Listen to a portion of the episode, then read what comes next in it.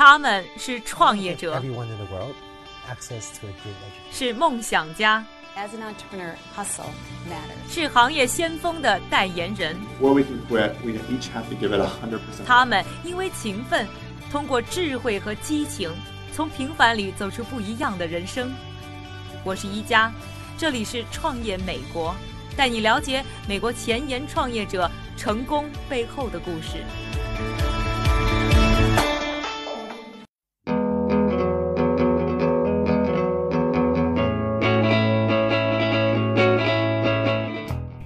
欢迎收听《创业美国》第四季，我是宜家。在节目的开头，还是感谢一下我们这一季节目的两个赞助商，一个是帮助大家在北美买二手汽车，像淘宝上买东西一样又方便又可靠的懒人汽车；还有就是来自于硅谷，让 VR、AR 技术触手可摸的灵感科技。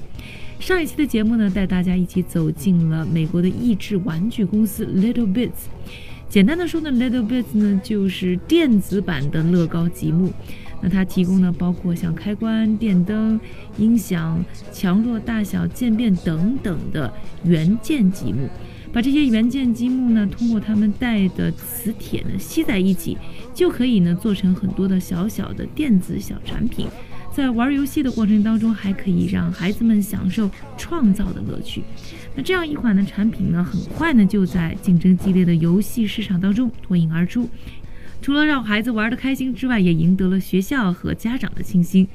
那它到底和一般的玩具有什么不同呢？我们来听一听 Little Bits 的产品设计总监 Crystal Persaud 的介绍。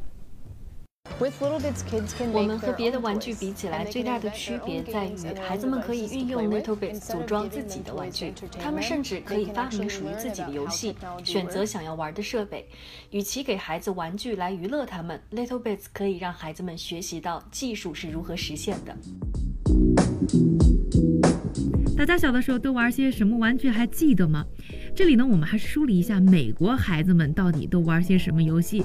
Little Bits 的竞争对手都是谁？在上个世纪六十年代的时候，美国孩子们就拥有最时髦的玩具，突出传统女性形象的芭比娃娃，以及勇敢爱国的特种部队，是当年美国孩子们的偶像。同一时期呢，还诞生了超级水枪和呼啦圈，掀起了一股孩子们健身和体育锻炼的热潮。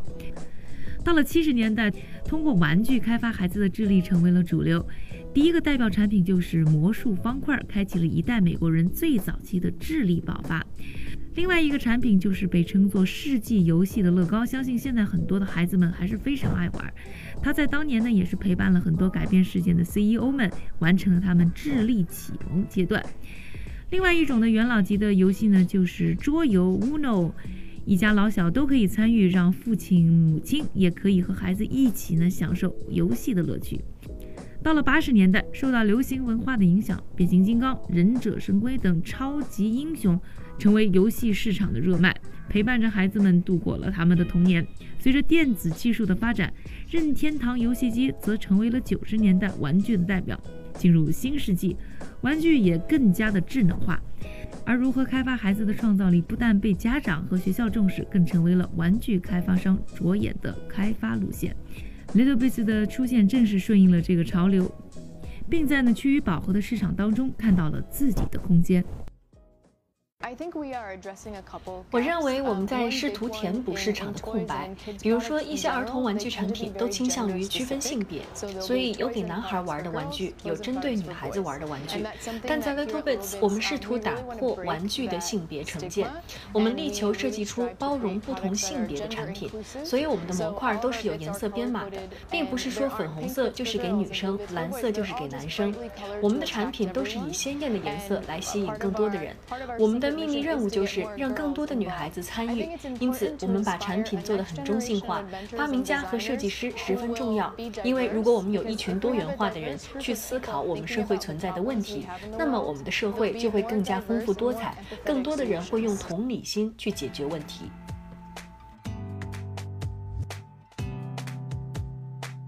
Little Bits 成功的结合了智力玩具娱乐。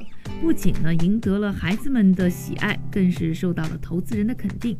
在获得八十五万美元天使投资之后，接着又获得了三百六十五万美元的种子轮、一千一百一十万的 A 轮融资，并且在二零一五年获得了四千四百万的 B 轮融资。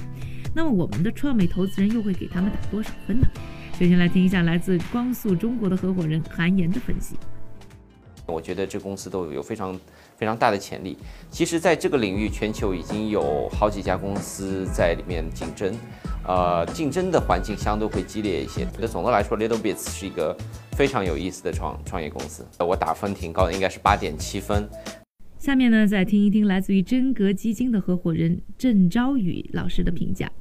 啊，不要简简单单成为一个啊玩具的厂商，比如说啊，那跟比赛的结合啊，比如说跟啊，尤其能成为一个，比如说呃生态，那么有更多的开发者能上来，能用这些最基础的部件，能够啊玩出更多好玩的东西，设计出更好的这样的教程，然后在基于一个最简单的硬件的基础之上。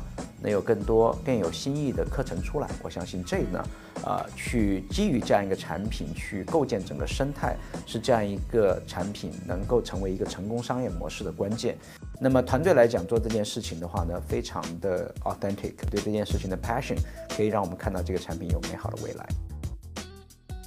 最后呢，还是请出美国知名投资机构三十七 Angels 的创始人、连环创业者 Angela Lee 来点评。I love that they're going after a B2B and B2C model. They're going after both schools. 我认为 Little Bits 从 B to B 走向 B to C 是非常好的选择，同时既面对学校，也卖给消费者，显然市场非常大。目前教育市场上和科技相关的产品当中，他们走在了最前线。我会非常愿意投资这个公司，所以十分满分，我会给到九分。Next phase of growth, but overall love this company, would love to invest. I would give them a solid nine out of ten. 大家现在听到的是《创业美国》第四季。今天我们关注的是益智玩具公司 Little Bits。在我们的微信账号上输入关键词“玩具”，还能看到关于美国人玩具发展史等一些有趣的小视频。现在呢，我们都非常流行说一个词啊，叫做“创客”。包括我呢，关于美国创新企业的书呢，也是叫《创客法则》，顺应大家对于创客的这种热情。创客呢，也似乎已经成为我们这个时代的一个化身。而创客潮的兴起，其实也给呢 Little Bits 的发展呢带来了一个非常重要的历史推动时期。因为创客潮的开始，让 Little Bits 这样的小工具呢变得非常有价值，而且非常有意思的是，Little Bits 卖掉的第一套玩具就是在一个创客大会上。创客大会让我们发现了自己的价值，而这个创客运动已经发展了一段时间了，创客们的年纪也越来越小，我认为这非常棒。我很兴奋地看到大家年纪轻轻就在动手制作自己的工具，因为我觉得当他们慢慢成长，他们就会不断进步，他们就能创造出自给自足的用具。你能看到喜欢 Little Bits 的孩子都很顽皮，好奇心很强，经常会问事情是如何运作的。他们不会按照规矩循规蹈矩地做，他们会把用具都拆。开了，但是却希望能够把事情做得更好。他们勇于挑战现状，热衷于创造属于自己的东西。他们的眼睛经常闪闪发亮。我们现在希望能面对更多的大众，那些从来没听过创客潮，不是工程师，或者是那些从来没有听过 Little Bits 的人，也能够真正认识到我们的产品。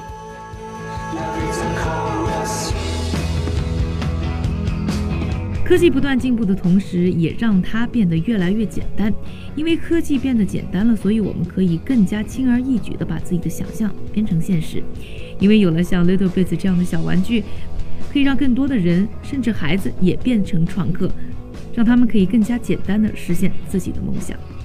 感谢您的收听。想要看一看 Little Bits 到底怎么玩，欢迎在优酷平台上搜索“创业美国”，观看我们的视频节目。